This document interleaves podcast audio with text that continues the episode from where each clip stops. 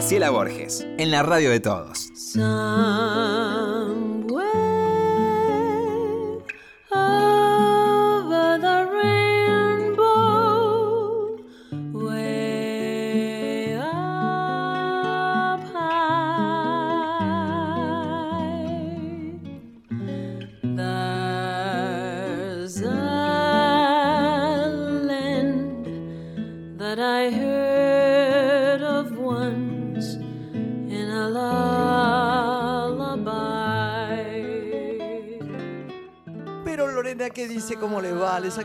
Recién y parece que tuviera 14. Perdóneme porque se lo hice notar y no le gustó mucho. Pero... Se lo agradezco igual. ¿Vio teatro y vi teatro, estos días? Pero lo que vi es el intenso recorrido que usted emprendió en todo este tiempo. Sí, parezco Desde los festivales. viajera. Podemos contar que estuvo en el Festival de Cine de Chile. Ahí recibió un reconocimiento, un homenaje, donde fue jurado además, ¿no? En ese festival. Fui jurado, nada fácil, pero fui jurado conocí mucha gente muy interesante. Yo pensé que habíamos hablado de eso, es verdad, ¿no? No, Hemos hablado en privado por, por nuestra relación familiar, además. También en el Festival de Santiago del Estero, sí. donde allí recibiste un premio por La Quietud. Sí. Una película que además también fue reconocida con el Cóndor del Plata para vos hace muy poco tiempo. Y también gané un premio en un lugar que no sabía dónde quedaba. y lo trajo trapero. Vino trapero. Y la mujer, acá siempre hacemos declaraciones valientes. Hay que ser burra, ¿eh? Me dice, bueno, acá te traemos este premio. Pelaron el premio que está por ahí, divino, de Serbia. Y yo digo, ay, gracias. ¿Dónde queda? Me llama, en la ex Yugoslavia, ¿no? Me acuerdo porque mi madre, que, a quien vos querías tanto y ella te amaba, este, decía que era el mejor mar del mundo para, para así que era por, por esos caminos. Yo no tenía idea si Serbia era lo mismo que Croacia, que no sé, no se puede ser tan burra. Bueno, gracias a Serbia por el premio. Y quiero contar también que Las Comadrejas se estrenó en España y fue el éxito del, verano español. Y también en otras partes. Es impresionante lo bien que fue. En México, muy bien. no, ayer me llamaron de otro lado también muy impresionante. En no, no era en... En Chile no, no fue tan tan bien, pero en eh, mala costumbre, en, otras ciudades fue, pero impresionante, en España increíble. Y quiero contar también que estás terminando el ciclo que iniciaste hace ya un tiempo con el, este, los municipios, con los diferentes este, teatros del interior, con Alquimia, este espectáculo de música y poesía. Es muy lindo eso que hizo acercarte. Hasta en Montevideo estuviste también hace poco. Sí, pero yo no estuve con acercarte en Montevideo. No, no, una función que hiciste para, sí, Uruguay. Eh, haciendo prensa, porque el 28 y el 29, este, como estamos grabando bien, no sé cuándo saldrá este programa, eh, voy o ya fui a Montevideo, que son funciones que me gusta mucho hacer porque Montevideo, Uruguay, en general es para mí una tierra bendecida, ¿no? Sí. Juan Cruz dice, te vas a Oriente. Es verdad, es a Oriente.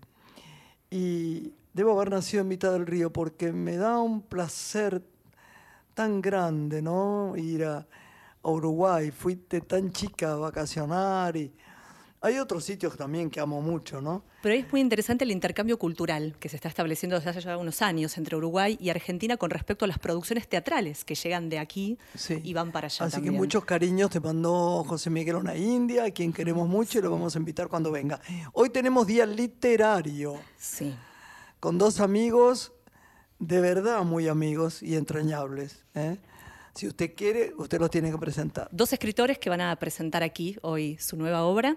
Ella es politóloga, máster en periodismo, desarrolló su carrera como periodista y editora en el diario y la revista La Nación. Además fue editora general de la revista Gente. Una de las periodistas que fundaron en 2015, ni una menos, y escribe además una columna semanal sobre género en el suplemento Sábado del diario La Nación. Y el libro que acaba de publicar es Feminista en Falta, Contradicciones, Relatos y Preguntas sobre una revolución en marcha que editó Galerna. Mercedes Funes, muy bienvenida. Hola, muchas gracias. querida. Ahí, vamos a presentarlo a él. Claro sí, periodista que fue periodista, escritor. Guionista. Guionista cuénteme qué película trabajé, en qué película trabajé yo. Cuyo guion este, tuvo mucho que ver con, su escrito, que es Dos Hermanos, de Daniel Burman. Tiene más de 30 años de ejercicio en el periodismo, en diarios, después en el campo de la comunicación. No parece, parece tan joven, tan joven, empezó a los cuatro. Ha este, trabajado en el guion de varias películas, entre ellas La suerte en tus manos. Y Póker es su última y cuarta novela que también hoy presenta aquí en el programa. Sergio Dukowski, muy bienvenido. ¿Qué tal, Grace? Hola, Sergio. Lorena? Gracias por la invitación. Lorena, Grace y acá la meme, ¿no? Acá está, mira, Mercedes. Qué placer, chicos, leerlos. Yo voy a hacer declaraciones valientes. Yo que lo leí. El de Mercedes me llegó exactamente unas horas antes de irme al Festival de Santiago. Parece que el inconsciente mío sí estaba activo porque lo metí en la valija. Pero cuando llegué, como no usé todo y dejé abajo cosas de, meterme en la pileta, decía, hago declaraciones valientes. Dije, no lo traje. Y ayer cuando llegué, lo tenía. Me quería morir porque quería leerlo allí. Pero bueno, estará leído ya por mí, lo vamos a presentar dentro de muy poco. No sé cuándo sale el programa, pero miércoles. O, fue o ya fue presentado o lo vamos a presentar. Sí, no sé si va el martes, nos dirá Santiago después. Y estoy muy encantada para que nos cuenten los dos cosas. Voy a hablar un minuto sobre Joker, ¿no? Eh, sobre Póker, perdón. Póker es una novela, yo quiero que él cuente esto, porque eh, uno abre un libro eh, y yo siempre pienso que las primeras páginas son muy importantes para, no solo para engancharte, sino para transformar tu alma, que se tiene que transformar ante un libro con papel además. Esto de leer de otra manera para mí se hace imposible. Y yo leí las dos primeras páginas y me conmoví. De verdad te lo digo, Póker es una novela muy conmovedora de Sergio y yo quiero que nos cuente un poco eso antes de avanzar sobre el feminismo. Bueno, eh, la novela, digamos, como, como, como, todo lo que las personas que escribimos lo hacemos, tiene que ver un poco sobre universos que conocemos o que creemos conocer. Eh, el punto de partida de, la novela tiene que ver con, una transformación eh, que, tuve que experimentar medio un poco la fuerza, que fue el de dejar un trabajo en el que había estado 25 años y fue una elección, digamos, una elección de, dejar de, trabajar en una misma empresa. Y eso me, disparó, digamos, una idea eh, que entiendo que es generacional, que tiene que ver eh, con lo que nos pasa a todos los que hemos eh, superado ya los 50, que es si es tiempo para cambiar o no, qué posibilidades hay de, de, hacer cosas distintas, de reinventarnos. Entonces la novela tiene, esa es la casilla de partida de la novela. Después el personaje digamos, se diferencia de lo que soy yo, digamos, claramente entre el narrador. Yo, le pregunté si tenía que ver con su vida. ¿Por qué no lees Mi Amor, vos que lees también? la, ¿Ves bien eso? Sí. La primer parte. Su amigo más cercano acaba de morir. Y Enrique, que siempre fue un hombre moderado, un contador que trató durante toda su vida de no correr riesgos, deja el trabajo. Está solo su espacio de transgresión, lo único con lo que se anima a arriesgarse, es el póker. Ahora tiene que empezar de nuevo, dejar atrás a ese Enrique que necesitaba tener todo bajo control. Además de escritor, Sergio Dukowski es periodista y guionista de cine. y esta es la contratapa del libro Póker. Muchas gracias. Bueno, entonces te decía, Graciela, ese es un poco como el, como el punto de partida.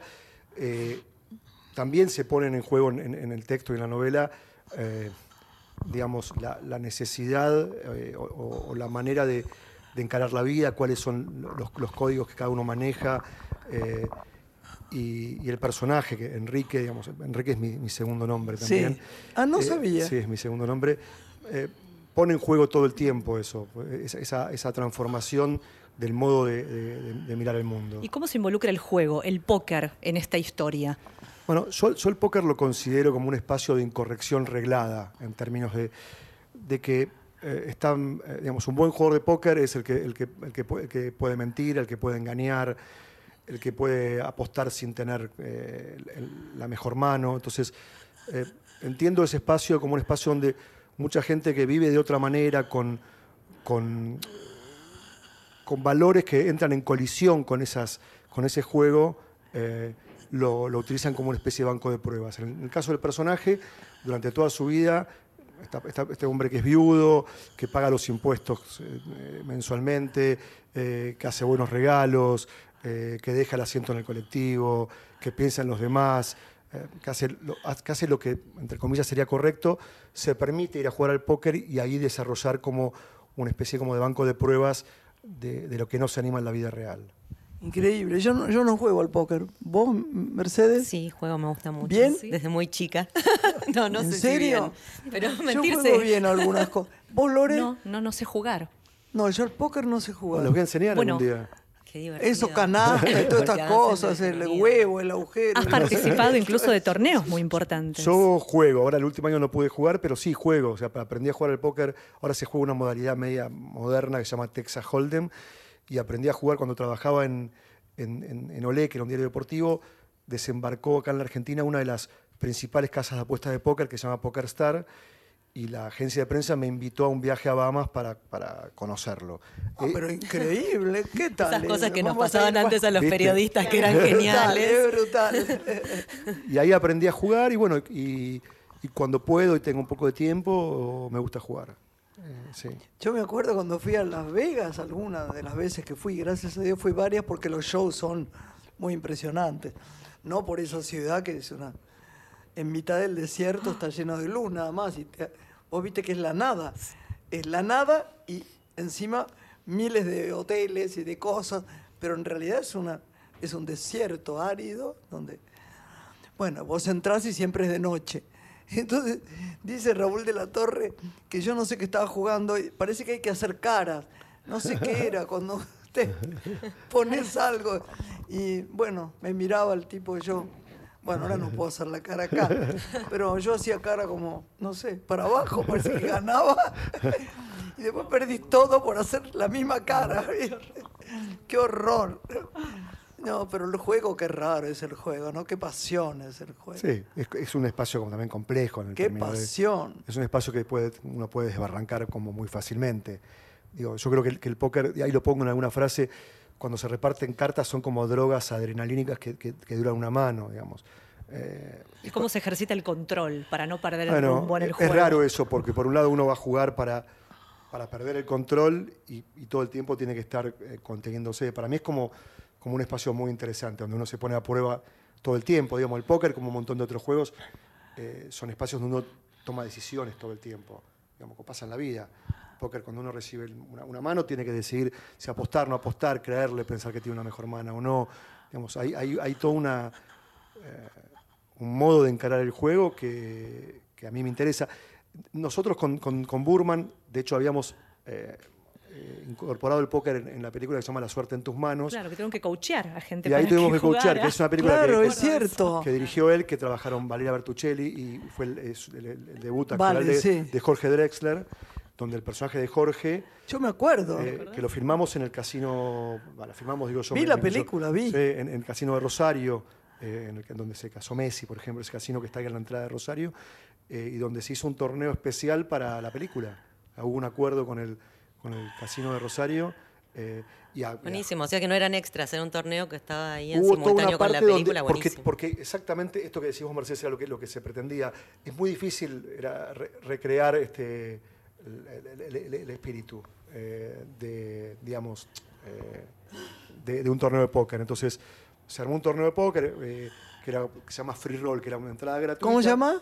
Free roll es cuando no tienen que pagar, entonces ah. el torneo daba una cantidad de entradas a un torneo más importante que había. Y bueno, y se jugó y se, firmó ahí, y estuvo bueno, y a Jorge lo, a Drexler lo terminó coacheando un, un jugador profesional de póker, porque necesitaba entender desde cómo agarrar, le enseñaba algunos trucos de, digamos, los jugadores de póker hay muchos que son como casi prestidigitadores, que, que mueven las fichas casi como si fuesen magos, entonces le enseñó algunos truquitos para para poder parecer un jugador de póker. Qué Vos sabés que me qué, buen, qué bueno me resultó como actor Jorge Dressler.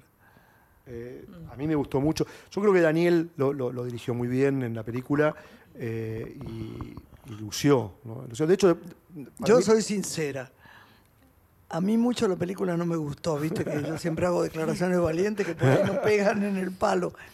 Algo pasó, mirá que yo te conozco como guionista como nada en esta vida. Yo hice una película tuya increíble que fue la Dos película, Hermanos. la película me Algo pasó que a mí me, me chilló en los oídos. Me- no sé qué. La película, a ver, yo creo que es una película compleja en términos de trama, tiene muchísimas, eh, mu- muchísimos temas y, mu- y- y varias líneas eh, secundarias que en algún momento alguna no termina de, de- de resolverse del mejor modo. Fue una película mejor recibida por la crítica fuera que acá. De hecho, el Eso guión- me dijeron. El guion ganó, ganó el, el premio en Tribeca, mejor guion, el, el Festival de Robert De Niro. Mirá. Eh, digamos, ahí ganamos el- Borges calle la boca. no, no, no, pero yo concuerdo con vos, eh, Graciela, que es una película. Digo, que- viendo que tus películas, viendo las películas de... Hay algo, pero a lo mejor es de los cineastas, de la gente que vemos cine, que no, que, que- que me- que no me cerró tanto, o el día que la vi, ¿viste? Qué raro. Es complejo ver el cine, porque eh, tenés hasta distintos estados de ánimo según hayas visto ya la película. Yo tengo una película, la vez pasada vi una película mía que no me gustó nada, pero nada. Yo digo esas cosas, ¿viste? Soy sincera. ¿Cuál? Y después... ¿Lo vas a decir o no? No, no me gustó nada como lo había actuado muy hace muchos años que era la revolución. Creo que estaba, lo, lo conté ya acá, que estaba Lupi y, y Lautaro, que eran dos monstruos, y Ferriño también. Y yo vi y dije, pero qué trabajo estúpido el mío, una cosa. No, pero digo, pero qué, esta gobernadora, qué falta de ¿qué es esto que hice? Bueno, me quedé siempre con esa historia. Y una madrugada dieron la película, que por cierto quemaron las copias, o desaparecieron, o lo que fuera. Los españoles adoraron esa película. No yo. De Raúl es la que menos me gustó. Y, y la vi, dije, no, si así tenía que ser. Como un poco tonta y un poco como perdida en de qué se trata esto. Y de, estaba bien. Y yo pensé, qué poco inteligente. Claro, tenía que ser poco inteligente. Por eso digo que a veces uno critica a los personajes y después lo vuelve a ver. A lo mejor vuelvo a ver la película y me gusta. Algo me pasó con la película. Algo me, parece, me parece válido y yo digo, en, en algún punto concuerdo con vos en esto de que hay algunas, algunas situaciones que son fallidas como están resueltas. Desde el guion, digo, en ese punto. Además, no, te- no tiene importancia esto, no sé para qué hablamos de esto, cuando tenemos acá que has hecho tanta... ¿Qué te gustó más de lo, todo lo que hiciste? No, bueno, a ver, digo, eh, haber, haber podido. eh, yo escribí la novela Villa Laura, que después se reeditó como dos sí, hermanos. claro, qué Es una maravilla. y, Sí. que, y haber podido realizar después la película eh, con vos y con Antonio. Qué y y preciosa haber po- película. y haber podido participar del, del Qué de. O sea que cada vez que la veo, me gusta más. Yo estoy ah, como enloquecido, para mí fue como un, como un quiebre en un montón de, de las cosas que yo venía haciendo. Yo era periodista, en ese momento trabajaba hace muchos años en, en un diario deportivo, eh, eh, escribía, bueno, y la, la realización, digamos, de, de la película fue una idea de, de Diego, de mi hermano mellizo, que era el, el socio de Daniel, Sí. y dijo, "Pues, esta película solo es posible si, si la hacemos con Graciela. Esto, No, me lo dijo, tampoco. me lo dijo, bueno, yo te cuento, te lo estoy contando Qué no para quedar bien, Yo le acabo de decir antes de empezar a grabar que, que para mí es una película de, de las que yo veo con las manos, que la vuelvo a ver y me parece también una película diferente, totalmente diferente, pero angelada, esas películas divinas. Esta me parece lo mismo. No me doy cuenta, no me di cuenta cuando se estrenó la emoción que tienen las últimas escenas. Sí, To- yo- eh, toda es- esa relación entre estos dos hermanos es una genialidad, es preciosa la película. Que vos, perdón, decías que es conmovedor eh, póker. Yo no lo leí todavía, pero es muy conmovedora todo el tiempo, me parece. Sí. Eh, dos hermanos. Tiene Sí. esa cosa así de, Sí. de que se Pero- motiva pero y él es transmite. así. Y además es Por distinta, me- es un tema que no se anima mucha gente a, a poner ese tema, no es un tema No, que eh, es to- habitual. Totalmente. Yo sabes totalmente. que creo que hay un punto, digamos, hay una, un, tenue hilván que, que une póker con, con- con dos hermanos que tiene que ver, eh, lo decía Daniel Burman, que, que me vino a la presentación del- de, de- de póker, que tiene que ver con la orfandad, digamos. Claro, los, dos, los dos sí. hermanos, de, de dos hermanos, son huérfanos. Los siguen dos siendo- huérfanos, Son sí. huérfanos y, y, digamos, construyen esa relación eh, en la cual tratan de, de protegerse y, y dentro de ese, de ese espacio, digamos, muy, maravilloso. muy. Y acá también hay, es un personaje en algún punto huérfano. Deberías hacer este, esto en cine. no hay que decirle Es algo, muy algún buena productor. idea. Está- acá, bueno, Mercedes que... ¿No? Merce la va a ver, lo va a leer ahora. Sí. No, bien, bien, bien. A mí me parece que, que es estupendo que, que, la decir a mi piense hermano. para cine. Se lo voy a decir. Claro. Porque además, ¿sabes qué pasa, Sergio? No hay escritores de cine. No hay, no hay gente que escriba muy buenos guiones. Hay algunos, pero mucho menos de lo que deseamos. ¿No hablamos siempre de eso, Lorena? Lo que pasa es que yo creo, Graciela, que en la Argentina aquí hay directores sensacionales. Eso digo. Lo que ocurre es que eh, es tal como la figura del director realizador que escribe sus propios guiones, en generalmente por ahí con algún apoyo de, de- de- de alguna persona que escriba, pero no está desarrollado como el, el- el proyecto de se escribe un guion y después se busca quién lo, quién lo dirija. En- razón. En ese punto... Son a pedido mucho. o, o no, o, o se le ocurre al director una idea y la desarrolla. Me parece que, digamos, no, no hay como, una, como una, un espacio para eso. ¿Viste qué raro es, es esto? ¿No debería? Bueno, ¿viste lo que está pasando en Estados Unidos? Que los escritores de cine se fueron a, a las series, Series, Sí. A las Netflix y a los no sé qué y a los no sé qué. Y si no escriben novelas o escriben, no, no, no, no, no, no les da para cine. No les da para cine. Qué raro, ¿no? Acá está Pancha quejándose. No le gustó lo que dijimos, ¿no? Me parece. Oíme una cosa, y bueno, ¿y ahora qué vas a hacer? Aparte, por favor, compren póker, ¿eh? Eh, no, bueno, y nada. léanlo y nos cuentan después. ¿qué, qué, qué- qué vas a hacer después de ¿Qué es lo póker? ¿Estás escribiendo ya algo? Estoy empezando a escribir algo. La verdad es que escribo con muchísima dificultad. No soy de esas personas que. A pedido. en- no, No. que encuentran en la escritura un espacio de libertad. Al contrario, te diría que muchas veces lo, pa- lo padezco y, y la- el, el proceso de escritura es casi una batalla en términos de. de, digamos, yo- siempre mis hijos se quejan de que le pego muy fuerte a las teclas y creo que en ese acto físico ¿En de, serio? de pegarle a las teclas, pese a que las computadoras de ahora podés apenas tocarlas, eh, necesito como, como expresarlo de, de- de ese modo. Eh, Esta novela llegó, es que es la cuarta después de ocho años de trabajo, ¿no? Sí, te diría, a ver, más que ocho años de, de una especie de, como de vacaciones forzadas. Sí, eh, tardé como tres o cuatro años en terminarla de escribir, es una novela muy cortita, pero básicamente me parece que lo que me pasaba es que no podía escribir, que no encontraba el modo, el tiempo, las ideas. Me parece que ¿Ves cine?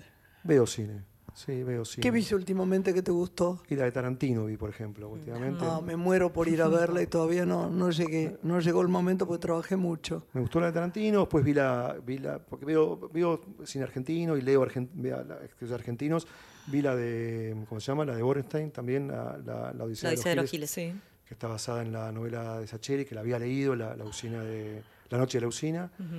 Me pareció entretenida, eh, pareció bien, o sea, buenas actuaciones. Eh, ahora estoy esperando, quiero ver la de, la, de la, la que van a estrenar en Netflix, la de la Scorsese, Ah, la nueva. sí, de, claro. ¿Cuál?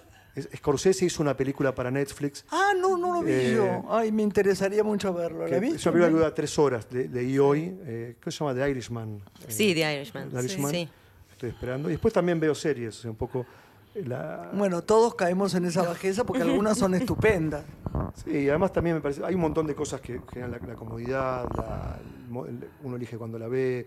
Tienen, tienen tiempos en los que uno puede llegar a la noche de trabajar y se ve un capitulito de 40, 50 minutos. Y no, entonces, Nuevos formatos que van conviviendo, Sí, ¿no? es así, es en esta cultura audiovisual. sí.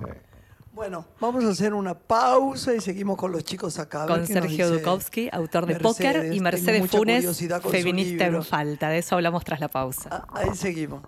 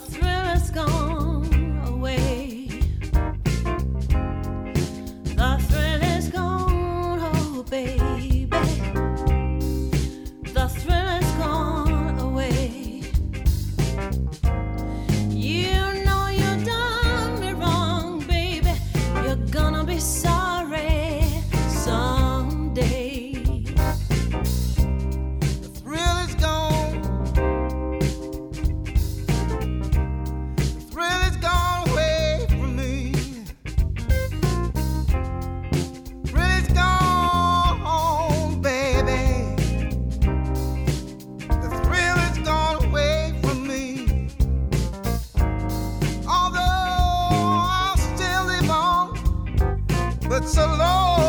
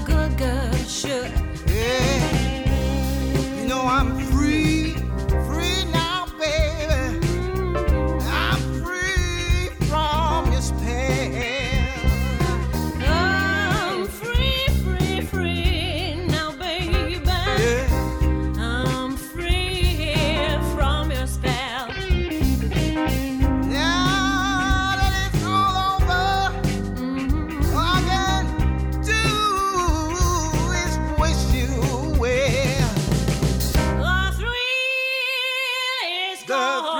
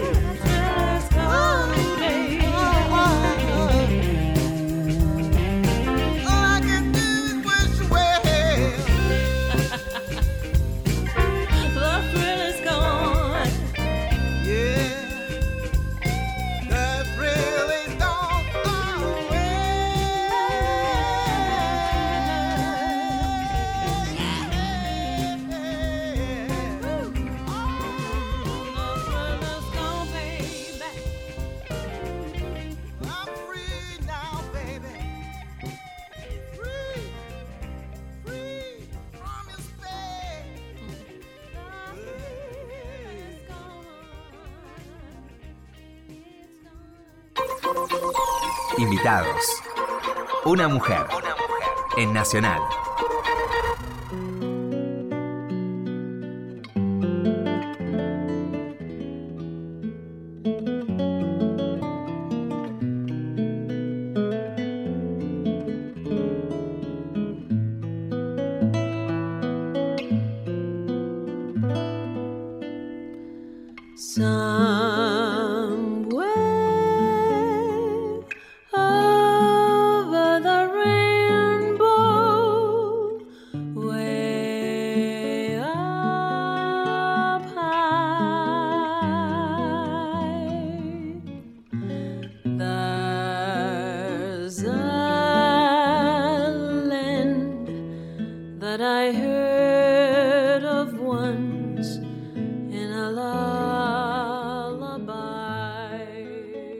Seguimos acá con los chicos después de nuestra música. Si quieren nombrarlo, los ¿Cómo no? Sergio Dukowski, periodista, escritor, quien hoy presenta aquí su nuevo libro, cuarta novela que es Póker, y Mercedes Funes, ella también es periodista, eh, politóloga además, y escribió Feminista en Falta, estas contradicciones, relatos y preguntas sobre una revolución en marcha que tienen que ver con charlas, ¿no? Que que han surgido entre amigas, chats que intercambiabas. No, yo quiero ya que nos hable de este libro. A mí me inquieta saber qué visibilizó el, feminismo en estos años que a vos te invitó a escribir este libro. ¿Qué fue mostrando, develando el feminismo? Me parece que es la revolución más grande de los últimos tiempos, el feminismo. Sin duda, sí. Y de la que además fuimos parte y nada, y es una ola como muy arrasadora en todo el mundo acá con ni una menos, digo, de lo que fui parte y también, digamos, en, ese sentido como me llevó a comprometerme más con algunas cosas que, digo, de las que estábamos hartos todos. Me parece que a muchos nos pasó también eso. Ahora, digamos, como sos amiga mía, te puedo interrumpir para, para decir todo el tiempo. decirte, perdonen, qué terrible todo lo que está pasando últimamente con la muerte de las mujeres, ¿no? Sí, por otro lado también se visibiliza más. Antes nada, las mujeres se morían sin que nos enteráramos. Exactamente. Entonces, y después, bueno, eh, muchas que hoy denuncian y que pese a eso siguen muriendo. Digo, entonces, pero, pero bueno, hay un montón de discusiones que pudimos sacar del closet de alguna manera. Muy bueno. Empezamos a hablar de algunas cosas de las que no hablábamos. Primero en la Argentina de las, de las mujeres golpeadas, de las mujeres muertas, de la manera en que se nos trataba. Eh, del aborto legal. Hablamos de un montón de cosas que antes estaban abajo de la mesa. Que nadie tocaba. como tabú, ¿no? Ibas a un programa de... Yo me acuerdo que una vez fui a un programa, me, me disculpan, ya sabes que soy media interrumpera. Fui a un programa y me preguntaron, ¿y usted se considera feminista? Entonces yo le contesté hace mucho. Le contesté, ¿qué es para usted eso? Porque para mí es trabajar, estar paga igual que un hombre y ser respetada. No sé mucho más cuáles son las leyes del feminismo. Y me empezaron a combatir, no, no a combatir, fue sutil, pero viste cuando hay como una mirada como, no burla como, bueno, las chicas se ponen los pantalones, viste esas cosas ridículas que tendría ganas de, insultar, así fue. Y es verdad, ¿qué es el feminismo? Eh, bueno, vos hablabas, dijiste que sos una mujer valiente para decir las cosas. Me parece que, y esa definición que tenés de vos misma eh, habla del feminismo y es más, profundo que eso, pero le contesté eso. Pero, pero tiene que ver con eso y a veces me parece que en estos años en que por suerte se, visibilizaron un montón de luchas, también le pusimos una carga extra de un montón de eh, restricciones. En un punto yo siento que como que nos volvimos a encorsetar. Bueno, digo, entonces, me, digo, por eso lo de las charlas eh, por WhatsApp y demás. Bueno, sacamos un montón de discusiones del closet, pero del otro lado no nos animamos a hablar de algunas cosas que nos pasan con esto de la bajada de línea a veces tan uniforme, bueno, las mujeres somos diversas, hay un montón de maneras de ser feministas, digamos, querer la igualdad, quizá queremos, la, queremos todos, digamos, ¿no? Entonces eso, empecé a sentir que había una imposición de que había que ser de una manera de nuevo. Y entonces por eso feminista en falta, porque un poco habla de la falla, de cómo eh, digamos, si antes estábamos fallando frente al patriarcado, ahora a veces parece que fallamos como feministas. Claro. Eh, y el libro habla de eso, de las contradicciones, nada, son preguntas. Qué bueno, qué bien. Y, hay relatos de mujeres también. Contanos, contanos. Eh, bueno, son distintos temas que tienen que ver con, con, Por eso, contradicciones, relatos y preguntas de una revolución en marcha. Eso. Qué buen título, ¿eh? ¿Qué debates se, plantean como urgentes hoy las feministas? Mira, hay debates urgentísimos, digamos que, por supuesto, el, derecho al aborto legal en la Argentina, por ejemplo. Pero Digo, este libro a mí me parece que para mí una cosa que es urgente es poder hablar, de, poder mostrar alguna disidencia a veces. Eh, no, digo, porque si no hay una, una, cosa sobre las mujeres que tenemos que además ahora ser eh, uniformes, pensar igual, eh, tener el mismo criterio en todo. Eh, y, me parece que no necesariamente es así, que estamos juntas en un montón de otras luchas, que después en la calle... No, no. No, claro. Y que, y que eso es importante, digamos, que podamos empezar a decirlo. Yo entiendo que esto es un, es un planteo desde un lugar de comodidad en un punto, porque hay muchas otras cosas que son más básicas que esto que estoy diciendo, que es poder discutir de lo que nos pasa. Pero eh, al mismo tiempo me parece importante que seamos honestos también para mirar esa foto que tenemos cuando nos quejamos de las cosas y entonces ser lo más honestos posibles también con quienes somos, porque a veces hablamos mucho de la masculinidad tóxica, pero está bueno decir, bueno, nosotros no somos santas de ninguna manera y no necesitamos, a ver, no nos ganamos nuestros derechos porque somos santas y puras y, perfectas y mejores. pero sería terrible, las zonas miserables. Los derechos son humanos. Eh, entonces, eh, ahí hay un lugar donde, de nuevo, ¿viste? La mujer es mejor, es más pura, es intachable.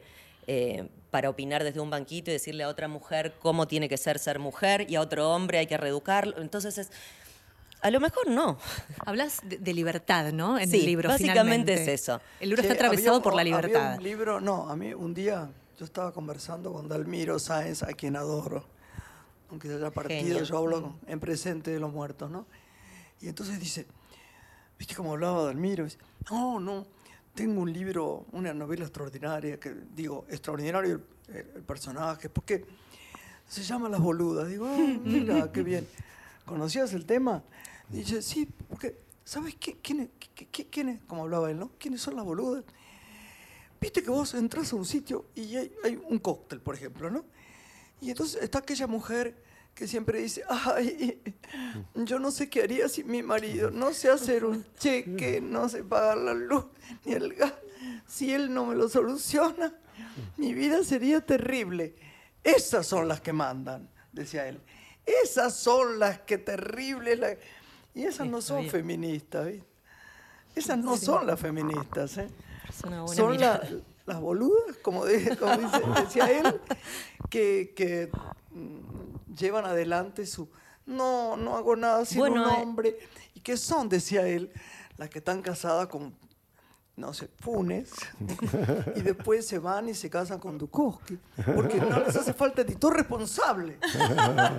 ¿No? Buenísimo. Está buenísimo, eh, está buenísimo. Fue así. ¿Y, ahí, Mercedes, crees países que sean un ejemplo en cuanto a derechos ganados por parte de las mujeres que hoy se puedan tomar como referencia? Si bien esta revolución es a nivel mundial, ¿no?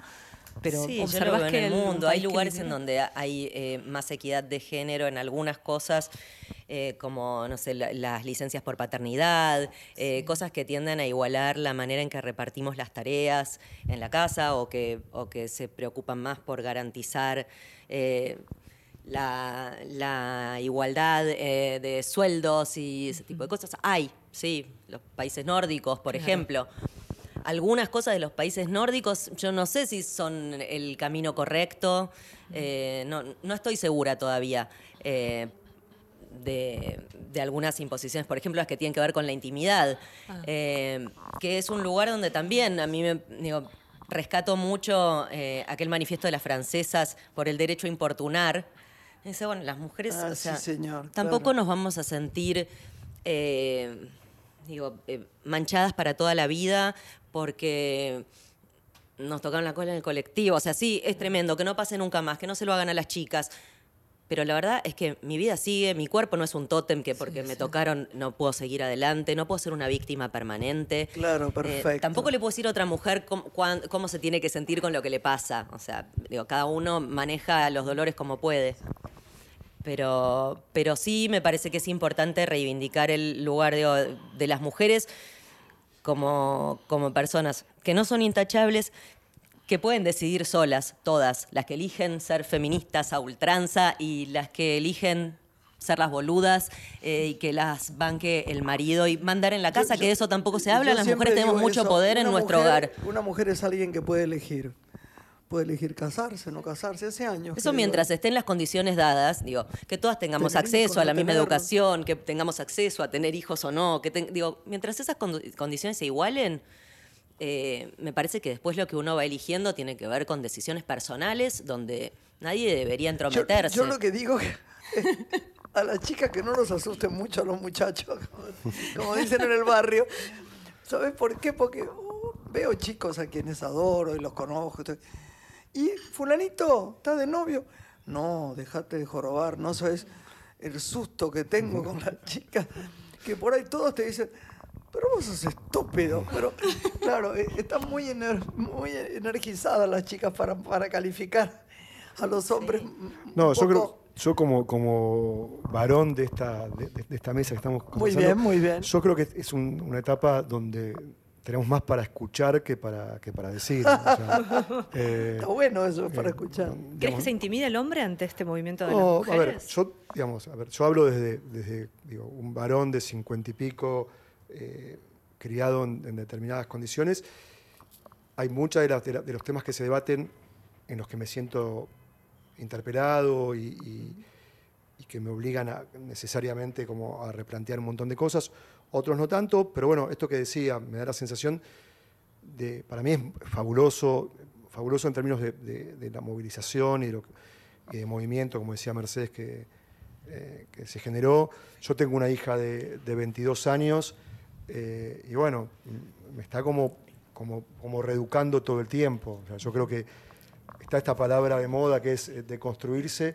Yo creo que, en parte nos obliga todo el tiempo a los, a los varones a, a repensar eh, modos de pensar, eh, modos desde el lenguaje, desde la conducta. Me parece que ahí lo que tenemos que repensar todos algunas cosas. Es, porque, digo, feministas además podemos ser todos en una definición amplia, que es, bueno, queremos que las mujeres y los varones Sin duda. tengan eh, igualdad y acceso a los mismos derechos.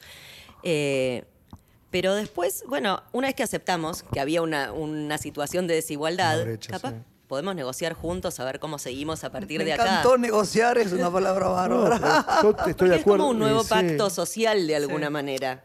¿Cómo nos vamos a tratar? ¿Cómo vamos a vivir? ¿Hace falta que, acá me digan lo que tengo que hacer o, hasta acá está bien y el resto lo puedo decidir solo en mi casa? Yo te digo, en algún punto, por ahí va, a sonar como medio, medio sonso, digo, a mí en, parte el, territorio colonizado por las mujeres me alivia como varón, en términos de, digamos, de, no tener que soportar en algún momento el patriarcado, la manera de que el varón eh, soporta el peso de un montón de cosas. Bueno, para mí, eh, tener pensar en, mi caso en una compañera eh, que me ayuda a, digamos, una pareja, somos pares, a, llevar para adelante en todos, los, en todos los ámbitos, en el ámbito eh, de la pareja, en el ámbito laboral, tengo eh, en el lugar de trabajo compañeras sensacionales, digamos, yo tengo donde uno me puede apoyar y donde tienen miradas que necesariamente uno no tiene. no sé, yo lo, lo, siento como una etapa eh, súper, súper, por un lado, justa, o sea, son, son, reclamos justas, y de mucho aprendizaje. Eh.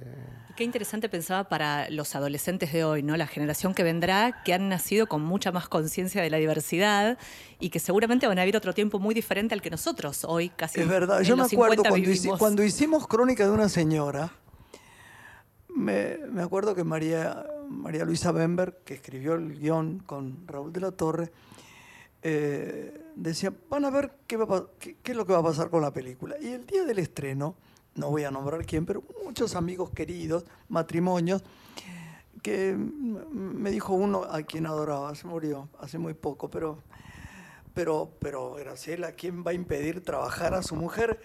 Entonces yo le digo, pero vos le dejarías que ella fuera modelo, por ejemplo. ¿Y por qué va a ser modelo? pero que trabajara, pero si no le hace falta. Digo, ves que caes en la misma. No, pero ella está bien así. Vos se lo preguntaste.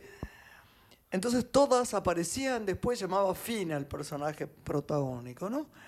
Que era mi personaje. Entonces todos venían en los sitios, se ponían detrás de algo y me decían, yo soy Fina, yo soy la que padece esto, porque yo también quiero ser libre y trabajar. Y ella le preguntó en un momento, puedo trabajar en el escritorio como Julio, pero no digas pavada. ¿Qué podrías hacer vos en el escritorio más que ponerme nervioso y qué sabrías hacer?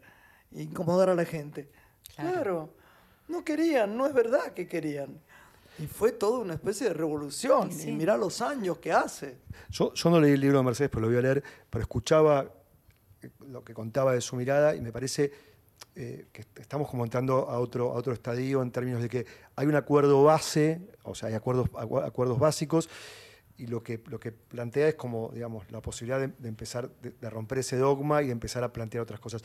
Digo, cada tanto aparece algún posteo, alguna nota de alguna mujer y se genera con mucho revuelo. Creo que no, no sé si vos leíste Mercedes el de Alexandra eh, sí, Cohen. Sí. Entonces, que me gusta Alexandra, me, parece que como que piensa distinto y me parece, se anima. Y esto, me parece muy valioso hoy animarse a pensar distinto. Eh, y sostenerlo. que se pueda. Sí, claro, y desde un lugar además que, que, no niega los derechos ganados, que es lo que yo siento que me pasa un, un poco a mí con este libro, que es, bueno, hasta puedo decir esto porque hay conquistas que ya están y no vamos a volver atrás. No, claro. Hay lugares donde no vamos a volver. Entonces ahora sí nos podemos permitir estas cosas que a lo mejor no eran tan urgentes antes, pero que ahora empiezan a resultar más interesantes como para discutir y estar un poco más cómodos. Aparte de haberlo presentado ya, o ya estamos por presentarlo, ¿qué te dijeron tus amigas, entre las que estoy, que todavía no lo vi? ¿Qué? Me gusta, bueno, Florencia, nuestra amiga común. Estamos hablando de nuestra amiga Florencia Chévez, a quien amamos.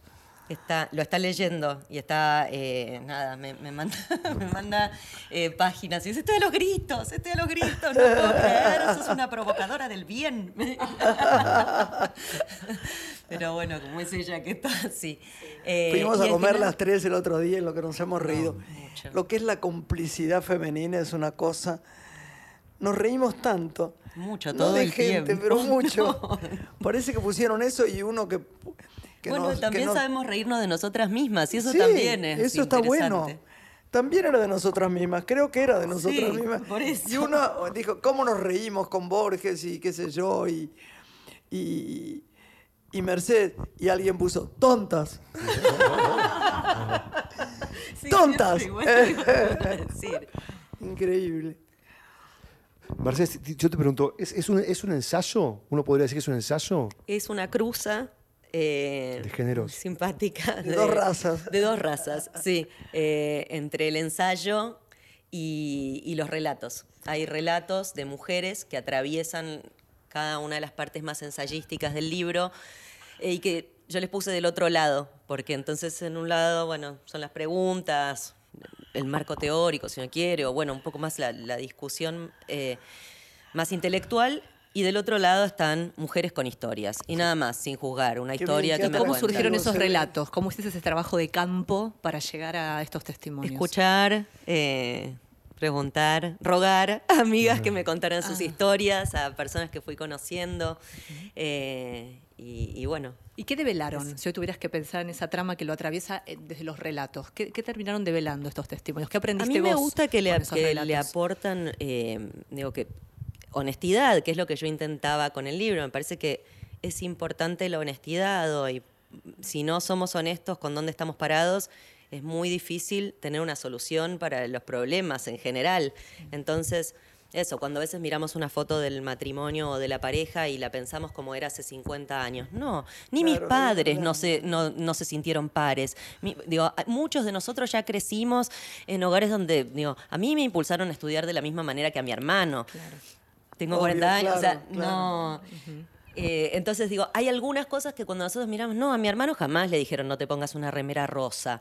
Eh, entonces cuando nosotros después decimos, bueno, no, pobres, los varones tienen derecho a ser sensibles, hace 50 años que ya sabemos que tienen derecho a ser sensibles y los educan así, y digo, y los tipos que hoy tienen quizá 40 o 50 ya no son, eh, no sé, digo, no, no, son los dinosaurios. Y sí quedan, dinosaurios quedan en todos lados y a veces salen de abajo de las piedras, como cuando esto, el debate del aborto legal. Bueno, de repente salen más aguerridos en contra, digamos, bueno, uno se pone contento por un lado porque los temas se empiezan a discutir y por otro hay más gente que se aferra también a dogmas, a, cosas del pasado, a lugares donde se sentían más cómodos a lo mejor. Anoche, ayer, bueno, me despidió una señora que en un momento dado, en el aeropuerto, me dijo, no, lo que pasa es que estoy muy mal porque, imagínate, tantos años de casado y, y vos sos feliz, le dije yo. Bueno, es lo que tengo que ser. No, lo que tengo que ser, no. Son respuestas actuales. ¿eh? Y no era una señora vieja. ¿eh? Dije yo, pero que no, pero él se quiere ir quiere vivir en otro sitio, eso era el tema, y que después vaya y yo venga.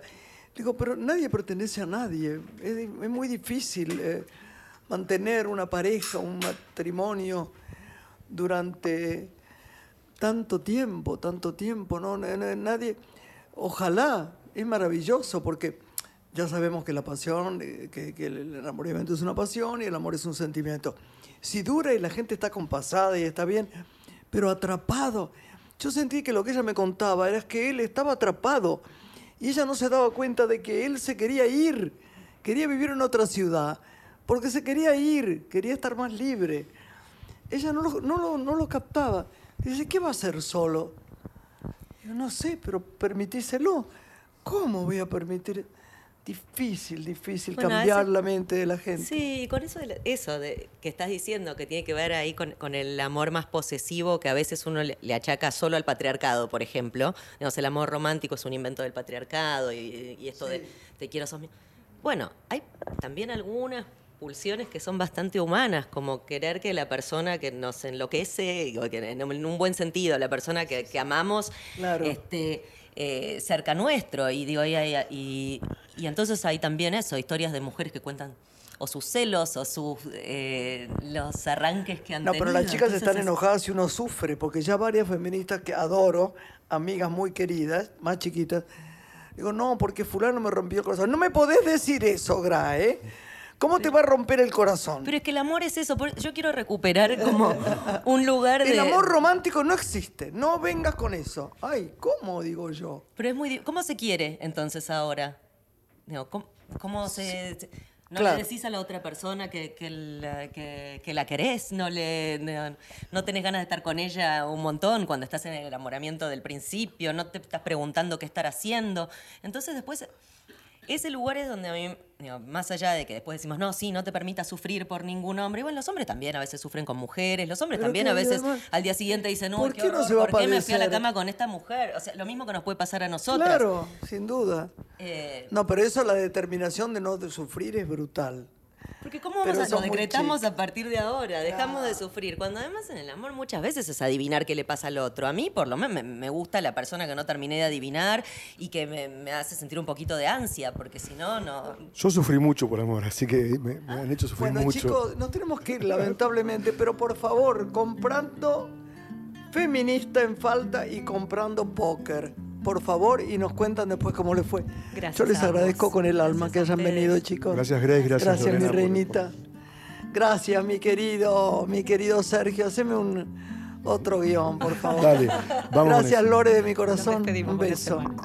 Una mujer se ha perdido. Conocer el delirio y el polvo.